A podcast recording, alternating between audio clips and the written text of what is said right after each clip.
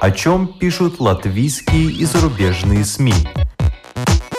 И не только на первой полосе. Медиа поле. На латвийском радио 4.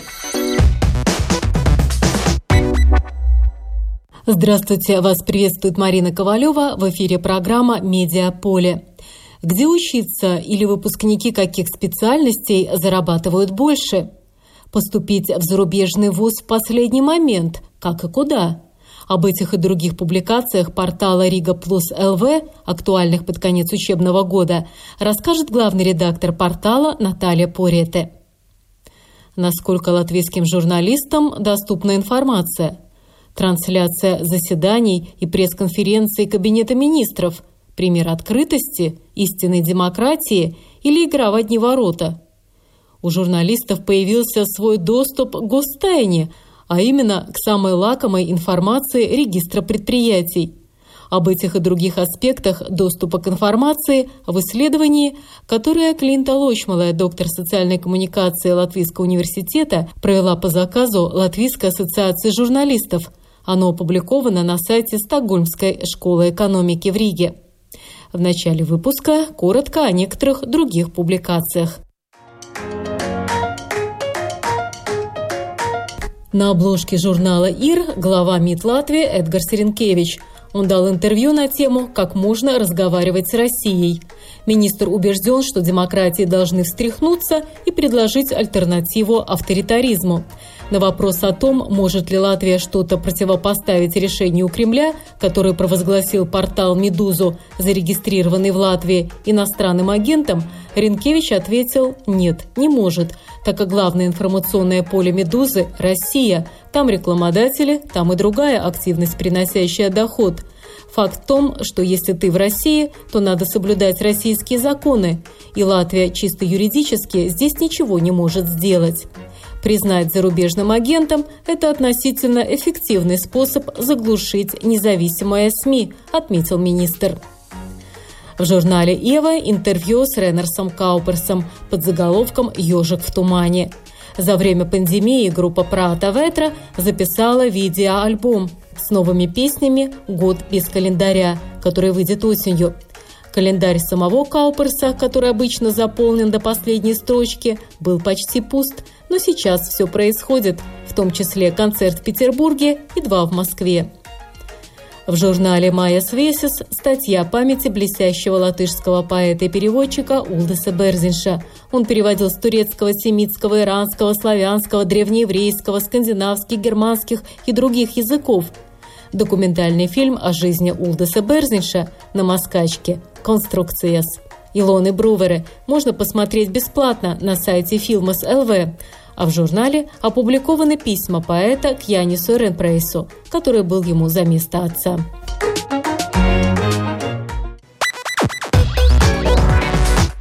Медиа поле. На латвийском радио 4.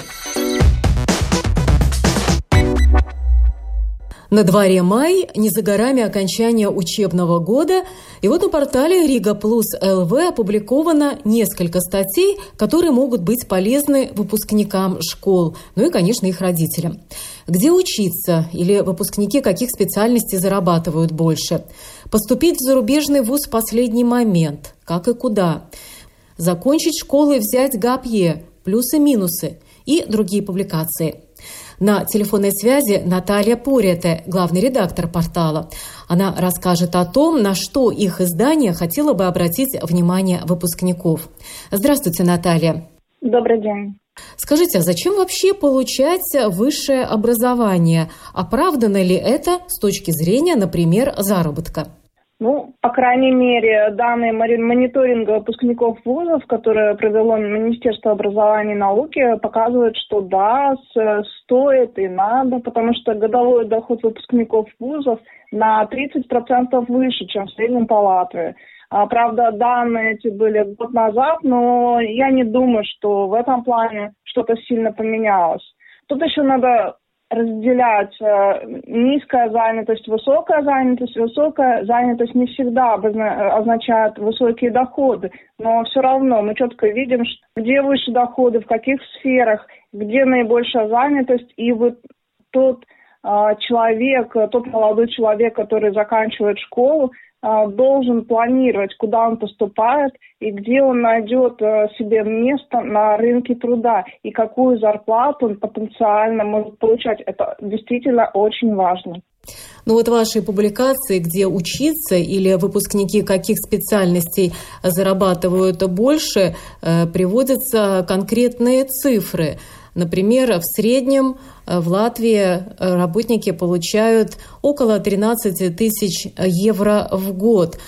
А вот э, доход выпускников годовой составляет уже более 16 тысяч евро в год. Разумеется, это цифры на бумаге до уплаты налогов. Утверждается, что уже на второй год после окончания учебы годовой доход выпускников э, превышает 17,5 тысяч евро в год, что на 37% больше, чем у латвийцев в среднем. Но это статистика, так называемая средняя температура по палате. Хотя если мы начнем беседовать с выпускниками э, вузов, э, даже теми, кто имеет э, степень, например, магистра, Многие из них пожалуются на то, что не получается желаемая тысяча евро на руки, и многих это обижает, и считают, что высшее образование уже гарантирует эту тысячу евро на руки. Ну, например, в общественном и государственном секторе э, такая зарплата э, встречается у людей с очень большим э, опытом работы, и даже которые занимают уже руководящие должности. Вот исходя из вашего опыта, насколько вот эти опубликованные цифры э, соответствуют реальным? Ну, я, конечно, не проверяла, но по данным мониторинга все-таки 80% э, выпускников работают на высококвалифицированных должностях. Например, это уровень руководителей, старших специалистов, специалистов. Все-таки, все-таки это не должности а какие-то низкоквалифицированные. И те студенты, которые выбирают а, учебную программу более целенаправленно, они реже бросают обучение и уходят на рынок труда без профессии. Но не знаю, к сожалению, будет ли это новостью для родителей, но самый низкий доход на рынке труда, вот по этим данным, у выпускников гуманитарных и художественных специальностей. В среднем это где-то 11,5 тысяч евро в год. Ну, конечно, такие доходы могут указывать на особый режим платы налогов, но это такой тоже знак, что спрос на такие специальности на рынке труда достаточно низкий. С этим, разумеется, надо считаться. Ни для кого не секрет, что очень востребованы специалисты в области IT, это информационные технологии. Поэтому, если у вашего молодого человека есть способности к математике, аналитике, такое структурированное мышление, может быть, стоит подумать об о этой отрасли. И спрос на нее очень растет. А уже сейчас э, наблюдается перепроизводство специалистов по программам э, социальной науки, коммерческие науки, праву. То есть у нас очень много юристов, у нас очень много экономистов. Вот, э, может быть, тоже родители со своими детьми должны обсудить, насколько это будет востребовано и насколько действительно молодой человек хочет посвятить себя такой профессии, где он потом будет работать. А вот э, в, в области STEM, это естественные науки, технологии, инженерия, математика, как раз специалистов очень не хватает. А без работы не останутся врачи. это мы, я думаю, все понимаем. И если молодой человек э, после школы выбирает своей будущей профессии в области э, здравоохранения, то без работы он точно не останется. В сельском хозяйстве тоже, кстати, очень высокий спрос на специалистов, и я думаю, что туда тоже смело можно идти. Конечно, конечно, не стоит выбирать то, что абсолютно не нравится, или к этому абсолютно нет никаких способностей, но надо, я думаю, найти некий баланс между тем, что тебе нравится, и тем, э, где ты будешь работать, и ты должен четко понимать, сколько ты можешь зарабатывать.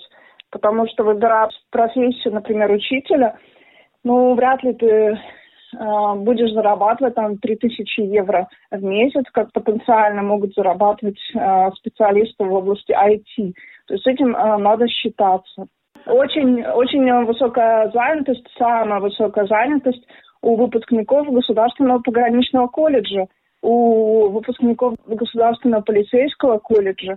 Так что если молодые люди, скорее всего, юноши хотят, да, в принципе, даже девушки тоже, если они хотят идти э, в сферу полиции, либо стать пограничником, либо какие-то смежные специальности получить, а, может быть, они не будут там зарабатывать очень много, но они точно не останутся без работы. Так же, как и э, работники в сфере э, социального обеспечения, например, где заработки тоже небольшие, но потребность очень э, велика в людях, в тех, которые готовы работать, например, в центрах социального ухода. Ну и также надо помнить, что закрыть дыру в нехватке специалистов не так просто. А, вы же понимаете, что если ребенок, молодой человек не готов усиленно изучать математику, физику, химию, но это невозможно сделать буквально за несколько месяцев. Он плохо учился в школе, у него эти предметы не шли, и вдруг он заканчивает школу, идет учиться на инженерные науки, либо на математику, либо на IT, и вдруг у него все там вот прямо, прямо супер. То есть это должен быть выбор немножко сделан заранее. То есть если он хочет идти в этом направлении, то в школе уже несколько последних лет, но он должен уделять этому усиленное внимание. Потому что места бюджетные есть. Факультет инженерных наук тоже набирают студентов, предлагают, пожалуйста, учить, учитесь бесплатно. И даже студенты поступают, но учиться они не могут, они не тянут, и в результате не бросают учебу в таком вузе, к сожалению.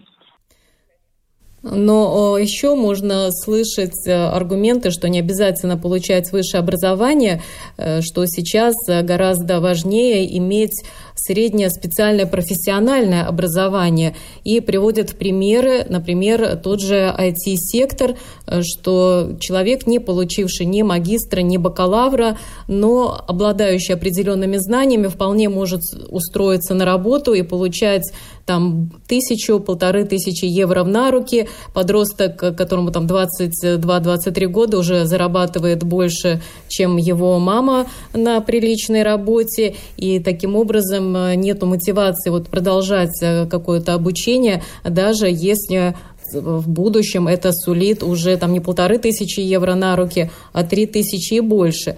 Или, например, в сфере э, строительства. Э, чтобы выучиться на инженера, надо потратить много сил, а чтобы найти место, где тебе будут стабильно э, платить э, приличную зарплату, надо еще постараться. При этом подсобные рабочие на стройке – это гарантированный доход. Что бы вы сказали вот, людям, которые стоят перед выбором, идти все-таки получать высшее образование или ограничиться профессиональными навыками средними? У меня у самой сын студент первого курса, и он вот как раз так называемый айтишник. И он уже работал, когда учился в школе, и он а, работает сейчас. Я могу сказать из личного опыта, что когда он искал работу, то было очень много вакансий, где а, требовалось это высшее образование. И так как у него высшего образования, понятное дело, не было, он э, просто не мог даже претендовать на эти, на эти должности.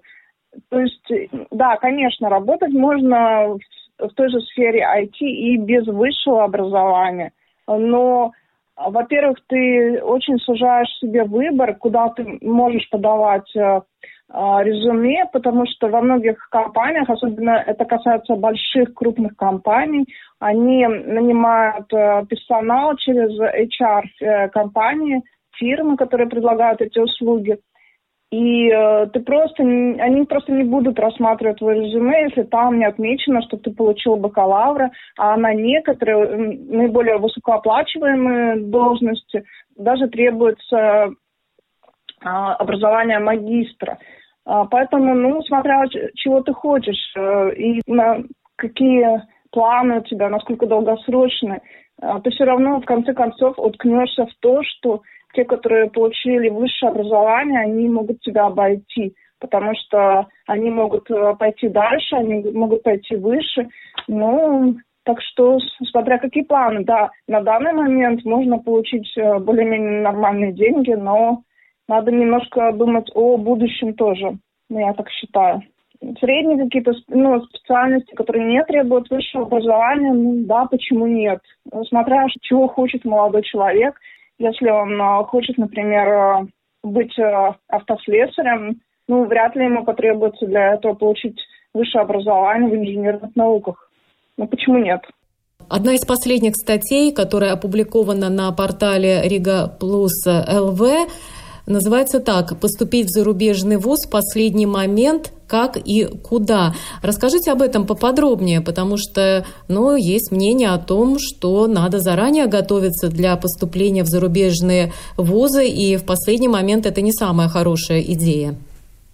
Да, может быть, идея не самая хорошая, но тем не менее она имеет право на жизнь, она абсолютно реальная, потому что в связи э, с кризисом COVID-19 э, мы все знаем, э, что ну, существуют проблемы уехать в какую-то страну, планы могут поменяться, да и вообще выпускники школ могут передумать. Сначала они не хотели, потом вдруг все-таки ситуация немножко поменялась, которая постоянно меняется, вы же сами видите, что происходит, и они все-таки решают, что они могут уехать. Да, можно подать документы в зарубежное высшее образование а, в те вузы, где а, заявка подается не во время обучения ученика в 12 классе, а из тех, которые получили документ уже о среднем образовании. То есть те, которые сдали экзамены, они вполне могут еще успеть подать документы в зарубежные вузы. Приведите, пожалуйста, э, в пример вот некоторые страны, как там обстоят в них дела. Да, давайте возьмем, например, вот Германия. Несмотря на то, что там э, в основном высшее образование предлагается на немецком языке, можно все-таки найти программы на английском языке. Правда, если вы хотите учиться на немецком, то должен быть достаточно высокий уровень знания этого немецкого.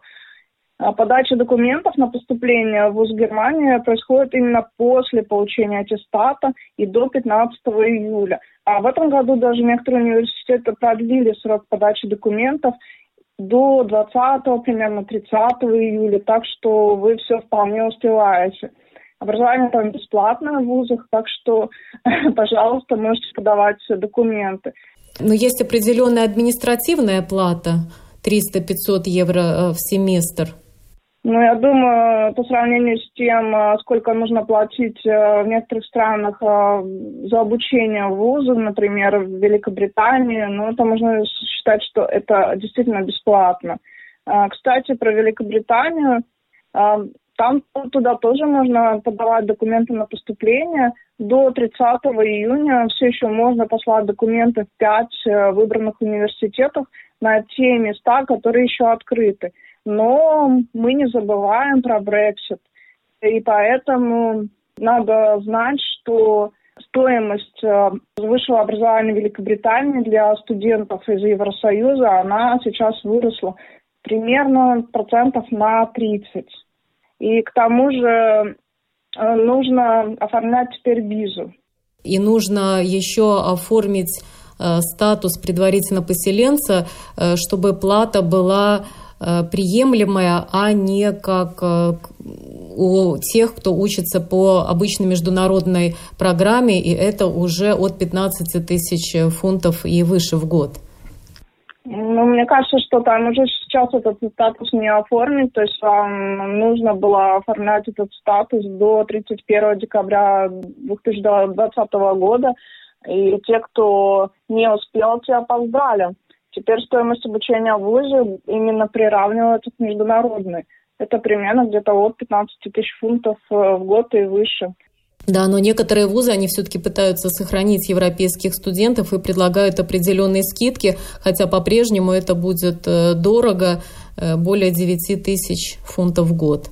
И это еще без стоимости проживания и питания. Да, вот это очень важно, потому что некоторые родители думают, что хорошо, мы вот столько заплатим, может быть, у них на отложены деньги или просто есть деньги, но надо считаться с тем, что ежемесячно, ежемесячно а, вам нужно поддерживать своего студента, и примерно это будет стоить 800 тысяч ну, евро, если мы говорим о евро в месяц. И, к сожалению, сейчас э, работу студенту э, достаточно сложно найти, нет никаких гарантий, что он сможет подрабатывать, этим надо считаться, потому что, как мы знаем, студенты в основном работают э, либо официантами, ну, там, курьерами, еще кем-то, ну, на таких специальностях, которые сейчас очень под вопросом, многие рестораны закрыты, многие компании закрываются, и также много безработных среди местного населения, и возросла конкуренция на такие места работы, поэтому совершенно не факт, что ваш студент э, сможет параллельно учебе работать. Вам надо рассчитывать на то, что, возможно, придется высылать ему вот такую сумму денег ежемесячно. Да, но еще остаются и Дания, и Голландия. Вообще э, в северных странах во многих вузах обучение бесплатное, в том числе и для э, студентов из других стран Европейского Союза. Надо выдержать конкурс, надо э, просто пройти в этот вуз и затем удержать определенный уровень отметок, чтобы тебя не лишили возможности бесплатно учиться или даже выплачивают стипендию, если ты успешный студент. Да, также следует не забывать, э, может быть, для кого-то это будет новостью, что в некоторых университетах существует набор на второй семестр в январе-феврале, а в некоторых вузах даже в марте. То есть если вы сейчас, например, все-таки решили не ехать, то вы можете подать документы на начало учебы в зимнем семестре в. Например, на второй семестр на программу прикладных наук часто делают набор вузов в Германии, в Голландии, в Дании. Это не значит, что вы пропустите первый семестр, просто вузы таким образом выстраивают свою программу. Ну, таким образом, время на раздумье у вас целая осень, можно еще что-то придумать. Ну вот у вас э, есть публикация под названием «Закончить школу и взять gap year плюсы и минусы э, такого решения». И в чем плюсы и минусы? Gap year – это год, который берет ученик, э, заканчивающий 12 класс, э, между школой и поступлением в высшее учебное заведение. Таким образом, это получается дополнительный год, когда молодой человек или девушка они решают, они смотрят, чем они действительно хотят заниматься в жизни, куда они хотят э, пойти учиться, стараются делать такой более осознанный выбор. Но здесь э, следует очень хорошо продумать этот ГПР. Он не должен быть э, просто таким годом, когда ты лежишь на диване, играешь в компьютер, отдыхаешь, но на самом деле к концу этого года ты придешь в абсолютно ту же точку, с которой ты был, когда заканчивал школу. Я не знаю, куда идти, мне все равно. И, по сути, ты пропустил год, но ты ничего не понял. Год нужно планировать. Чему я должен научиться, какие дополнительные знания или умения должен получить. Во многих университетах могут э, требовать, например, на прикладных науках какое-то портфолио. Например, если ты хочешь учиться дизайну, а, могут попросить а, сделать какие-то работы. Вот этот дополнительный год можно потратить на это. Либо изучить язык, усилить его, а, либо подтянуть математику. Ну, он не должен быть бесцельным, он должен быть структурированным, спланированным, и тогда выбор будет успешным. Я, кстати, читала в журнале «Экономист» статью про Э, пропущенный э, год в образовании у выпускников э, школ Финляндии, потому что там надо подавать заявки в вузы, не просто их подавать, а еще сдавать экзамены. И если ты провалился в какой-то очень престижный вуз, не смог поступить, ты упустил время, не смог, не успел сдать экзамены в какие-то другие вузы попроще, получается, что ты пропускаешь год. С одной стороны, это кому-то на руку, потому что за этот год мотивированные бывшие теперь уже выпускники так хорошо готовятся к экзаменам, что, конечно, на следующий год они поступают и оказываются впереди тех, кто только-только э, закончил школу. А вот выпускники школ оказываются э, в худшей позиции, потому что им конкурировать э, с теми, кто год целенаправленно готовился к поступлению, очень сложно. И многие на самом деле потом передумывают и не получают это высшее образование. То здесь, конечно, очень важна мотивация. Но в любом случае э, в ваших э, статьях много полезной информации. Все они выложены на сайте Рига Плюс ЛВ э, в разделе до 16 и старше. Сдавайте экзамен, делайте свой выбор, поступайте. И сейчас я думаю, что у вас, у тех, которые заканчивают 12 класс, главная задача, насколько возможно, хорошо сдать централизованные экзамены, потому что все-таки, все-таки во многих вузах оценки действительно имеют большое значение. Но если вы не сдали, или ваши дети не сдали экзамен хорошо, то это тоже не приговор, вы всегда найдете вуз, куда можно поступить. Желаю вам удачи. Спасибо. Это была Наталья Порите, главный редактор портала rigaplus.lv. Медиа поле. На латвийском радио 4.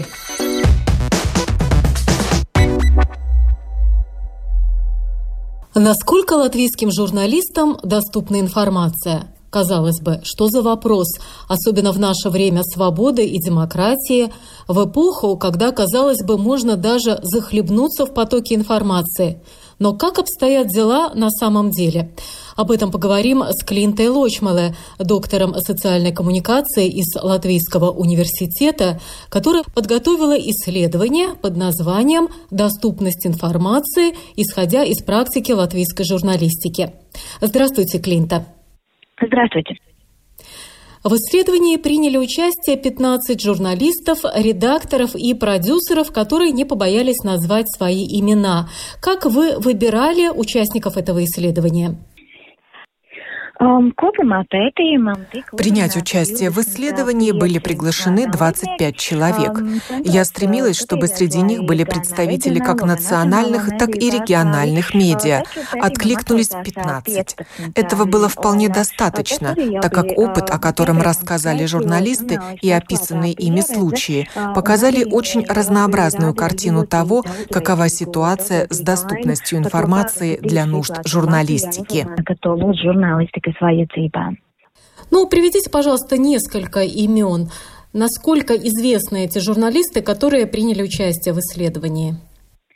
Jā, ir no raidījuma panorāmā Vita Анстрате из «Панорамы», Анита Брауна с Латвийского радио, продюсер программы «Открытые файлы», Кристоп Фелдманис из службы новостей Латвийского радио, Дана Франция из регионального РТВ, Мадара Фридрихсона из портала «Делфи», Ивонна Плауде из Нетка Рига Стуку Мазыняс, Инс Грасис из Курземе Сварц, Эрика Сташкевича зам главного редактора Рус ТВ.нет и другие. Добавлю, что были приглашены представители целого ряда СМИ, создающих содержание на русском языке, но откликнулась только представитель Рус ТВ.нет.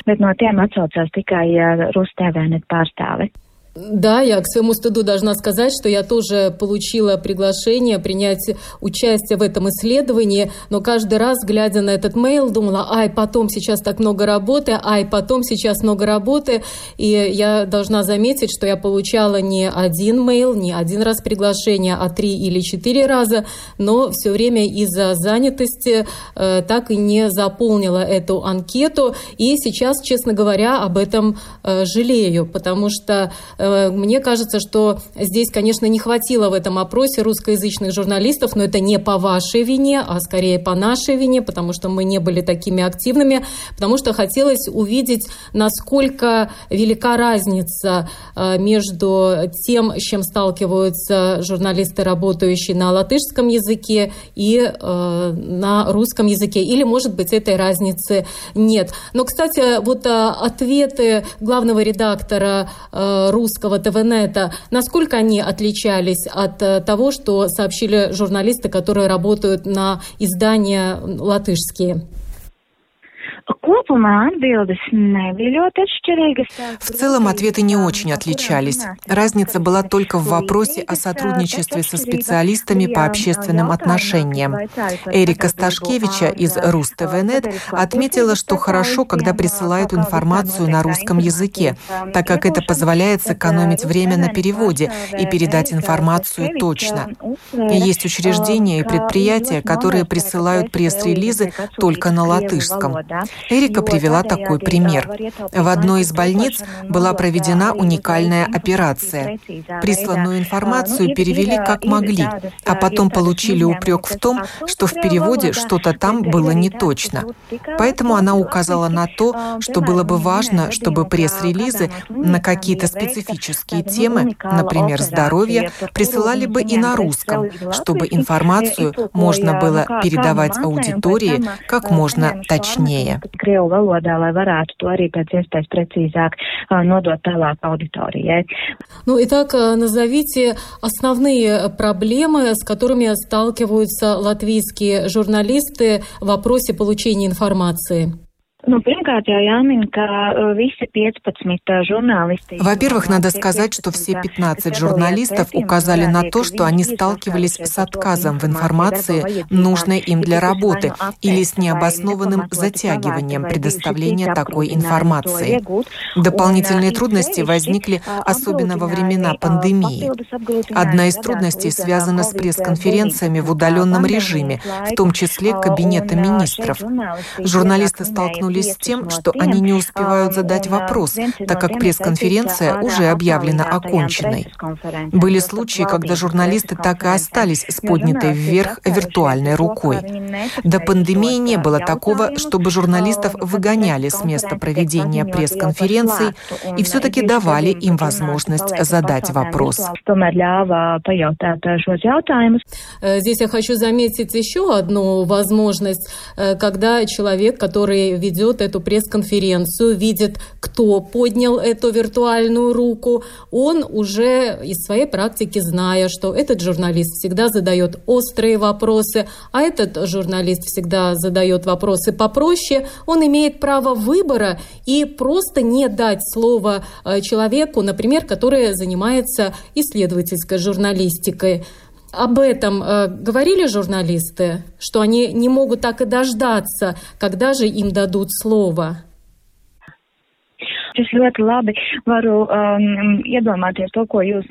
Я очень хорошо могу представить себе то, о чем вы говорите, особенно в контексте ответов других журналистов. Было упомянуто, что представителям расследовательской журналистики в целом труднее получать информацию. Журналистам, которые работают, например, на поле культуры или делают материалы о развлечениях, получить информацию проще, чем тем, которые занимаются неприятными вопросами. Сейчас на пресс-конференциях часто могут отказать в ответе, сославшись на то, что вопрос не связан с обозначенной темой. Журналисты указывают на то, что до пандемии, когда пресс-конференции проводились очно, можно было подойти к любому министру или депутату и задать вопрос на любую тему, а сейчас могут отказать, сославшись на нехватку времени. Сейчас труднее встретить должностных лиц, так как они работают удаленно. И если есть какой-то неприятный вопрос, то у них уже нет опасений, что журналист будет с утра стоять под дверью рабочего кабинета в надежде задать нужный вопрос. Журналисты также указывают на то, что во время, когда еще не транслировали заседание Кабинета министров, а на пресс-конференциях нельзя было задать всех вопросов, или ты не знал, о чем говорили на заседании правительства, то было очень сложно держать руку на пульсе. То есть журналисты отметили, что во время пандемии ограничений стало больше, но есть и свои плюсы. Например, можно получить аудиопротоколы судебных заседаний, чего раньше не было. Или можно следить за трансляциями заседаний Дум, самоуправлений в интернете. Но надо сказать, что есть и такие самоуправления, которые не транслируют заседания своих Дум. Вот э, вы упомянули э, трансляции в прямом эфире заседаний, будь то кабинет министров или, например, заседание той или иной городской думы. Вот вы, как исследователь, э, считаете, в этом больше плюсов, то, что это транслируется, или есть определенные минусы? Журналисты чаще всего указывают на недостатки, когда это происходит удаленно. Но есть и журналисты, главным образом из региональных СМИ, которые видят в этом позитивные моменты. Они могут, например, находясь в Лепое или Резекне, подключиться к заседанию правительства, а потом задать вопросы. Им уже не надо для этого отправляться в Ригу и проводить много часов в пути kas būtu nu, jāpavada vairākas stundas ceļā. И создается впечатление общества, что все настолько открыто, вот мы, простые люди, тоже можем э, включить э, трансляцию, послушать, что говорят, но ведь надо, чтобы кто-то еще и анализировал то, что мы слышим, надо еще и задавать э, провокационные вопросы или какие-то вопросы, связанные с теми или иными решениями, которые вызывают недоумение, например, в обществе. То есть, с одной стороны, есть такая открытость, открытость, э, демократичность, а с другой стороны это такой поток информации, но э, без глубокого анализа получается. Такая псевдожурналистика. Канал включает трансляцию, вроде бы выпуск новостей, пожалуйста, смотрите, а дальше решайте все сами, что вы тут видите. Ja uz to arī norādīja žurnālisti, ka прессес Да, на это и указывают журналисты, что эти трансляции и удаленные пресс-конференции по сути односторонняя коммуникация, когда должностные лица могут сказать то, что они хотят, и уклониться от вопросов, которые указывают на какие-то проблемы. Журналисты отмечают, что в это время трудно делать эксклюзивные материалы, так как учреждения и должностные лица предпочитают предоставлять информацию всем журналистам сразу, и заданный кем-то одним вопрос становится темой уже всех СМИ. Это время требует большого упорства и творческого подхода, чтобы получить доступ к эксклюзивным источникам информации. lai.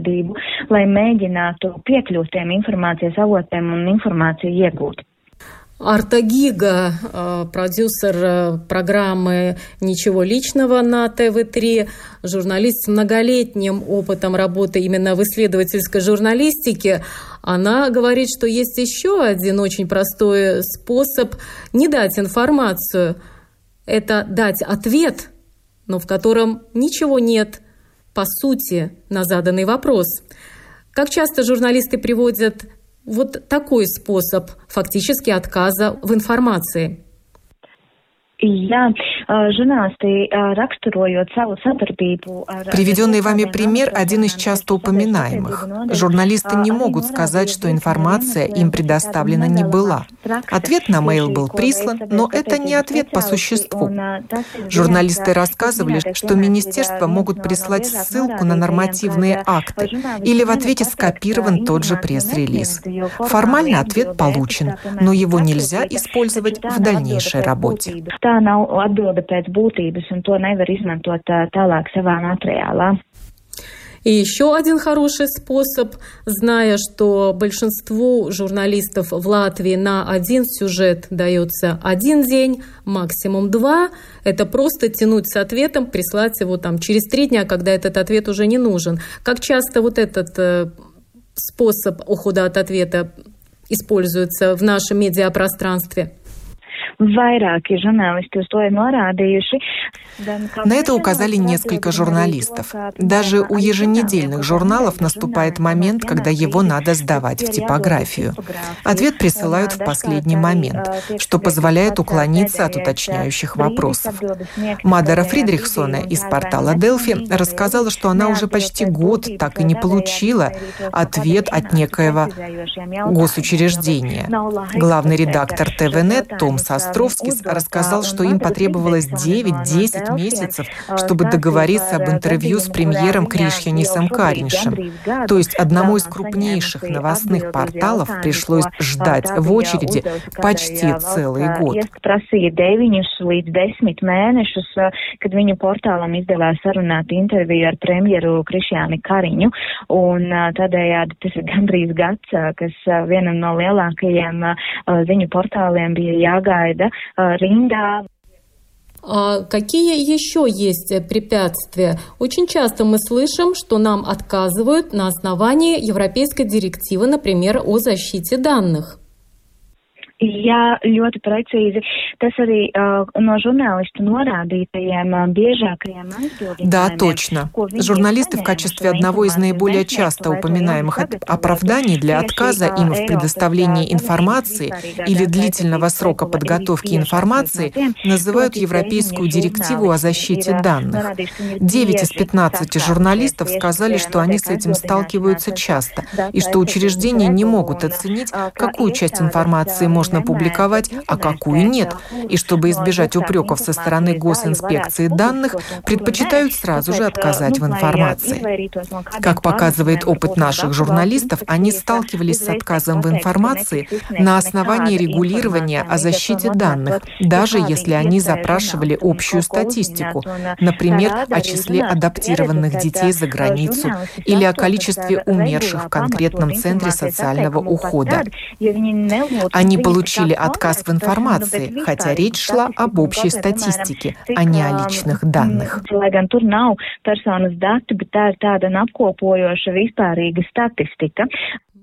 Э, Кристопс Фелдманис вам привел конкретный пример, когда ему не дали информацию на основании этого регулирования. Вот расскажите об этом поподробнее. Jā, Kristaps Фелдманис strādāja Латвijas радио. Да, Кристоп Фелдманис работает в службе новостей латвийского радио. Именно он спрашивал, сколько людей умерло в конкретном центре социального ухода. Представитель самоуправления ему сказал, что он обсудил запрос со специалистом этого самоуправления по защите данных, которая сочла, что такую информацию разглашать нельзя. Тогда Кристопс сам позвонил этому специалисту и от нее узнал, что такую информацию разглашать можно, а упомянутое должностное лицо с ней даже не консультировалось. То есть ему удалось поймать должностное лицо на том, что эта директива послужила только оправданием для отказа, а не реальным обоснованием.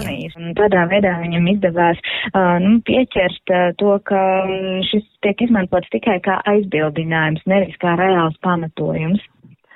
Но еще часто журналисты говорят о том, что им отказывают, потому что это коммерческая тайна. Что об этом вам рассказали журналисты? Jā, tas ir arī viens no biežāk minētajiem iemesliem, kāpēc kāda информация... Да, это тоже одна из часто упоминаемых отговорок для отказа в информации. Несколько журналистов привели конкретные примеры, когда им было отказано в информации на основании того, что это коммерческая тайна. В ходе исследования я спросила у четырех экспертов по правам медиа, присяжных адвокатов, что делать журналистам в случае такого отказа. Из их ответов выводов следует, что надо оценивать каждый случай индивидуально и смотреть, когда интересы общества превалируют над остальным, над коммерческой тайной. А журналистам надо четко обосновать свой запрос, почему это важно знать обществу.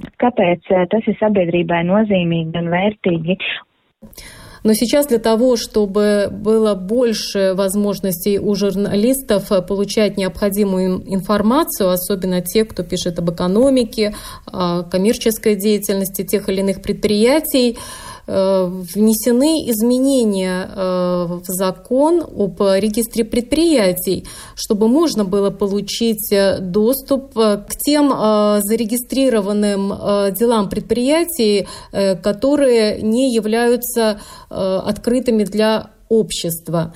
Что изменилось после введения этих поправок?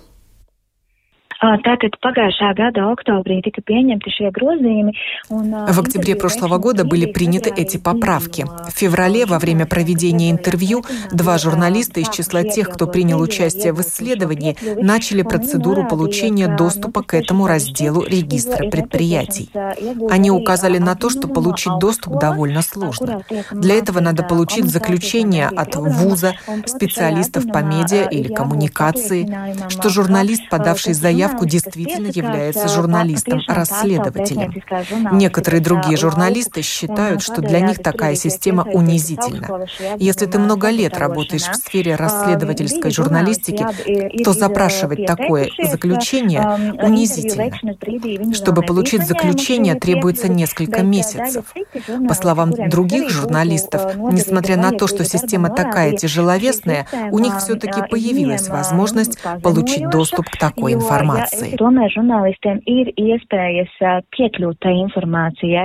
И у меня тогда вопрос. Вот это заключение надо получать от университета каждый раз, когда ты пишешь статью, или достаточно один раз, и это заключение будет действительно, например, на год или на то время, когда у тебя есть журналистская аккредитация? Это определенно не надо делать каждый раз, когда надо готовить материал. Заключение выдается на определенный срок.